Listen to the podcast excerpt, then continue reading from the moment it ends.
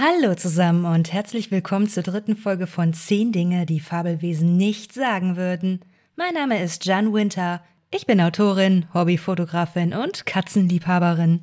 Ich hoffe, ihr habt alle eure Fusselrollen und Maulkörbe bereit, denn heute wird's haarig und bissig. In dieser Folge geht es um 10 Dinge, die ein Werwolf nicht sagt.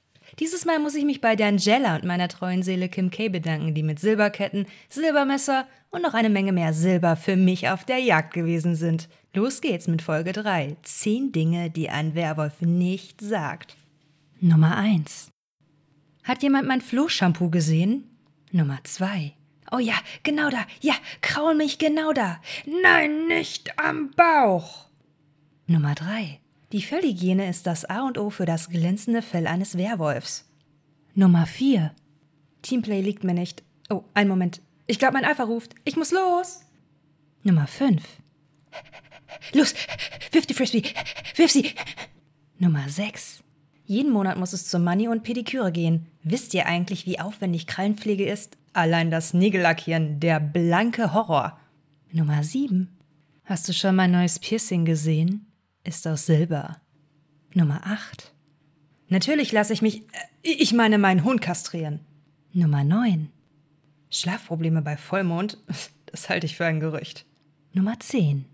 Mein bester Freund heißt Edward, aber das stört unsere Beziehung nicht. So, das waren die 10 Dinge, die ein Werwolf nicht sagt. Oder niemals brüllen würde? Gute Frage.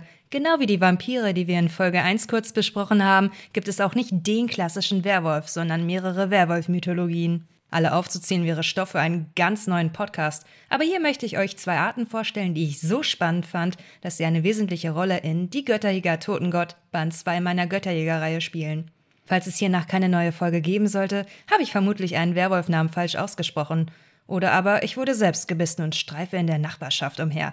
Falls ihr mir also mal auf offener Straße Hallo sagen wollt, tragt Silberringe und gebt mir die Hand. Die erste Werwolfart, oder vielmehr Kreatur, die als Werwolf interpretiert wird, ist in Nordamerika heimisch und wird von den Anisinabe, einem Indianervolk, gefürchtet. Die Rede ist vom Wendigo oder auch Wendigowak. Spätestens durch Supernatural oder Until Dawn ist der Wendigo eine der bekannteren Werwolfarten. Laut der Überlieferung steht er für Völlerei und haust in Wäldern oder auf Friedhöfen. Wikipedia hat eine Textpassage, die mir einen Schauer über den Rücken gejagt hat. Dort steht, dass der Wendigo ein ausdauernder und hartnäckiger Stalker sei. Er steigt einsamen Wanderern und Jägern nach, bis die Dunkelheit hereinbricht. Dann überfällt und frisst er seine Opfer. Optisch entspricht er nicht dem klassischen Werwolf. Er sieht mehr wie ein Zombie aus, ist riesengroß und hat einen lippenlosen Mund, der mit spitzen Zehen versehen ist. Seine Augen stechen hervor, erinnern an eine Eule und sind blutunterlaufen. Und er ist unglaublich schnell. Machen wir von den USA einen Abstecher nach Griechenland. Dort gibt es eine Sage über Lykaon, König der Arkadier. Dieser hat mit einer Frau 50 Kinder gezeugt, die verdorben waren. Zeus besuchte den König in der Gestalt eines Tagelöhners, um seine Kinder zu prüfen. Doch sie mischten ihm die Gedärme eines Kindes unter das Essen, woraufhin er vor lauter Wut alle in Wölfe verwandelte. Diesen Mythos habe ich für eine Werwolfart namens Lykaona in meinen Büchern benutzt. Da wird einem doch glatt anders, oder? Also vergesst nicht, keine nächtlichen Spaziergänge, serviert euren Gästen nur gutes Essen, lasst euch nicht beißen und kauft euch Silber. Eine Menge Silber. Bis zum nächsten Mal, Fox, und ciao, Kakao. Eure Jean Winter.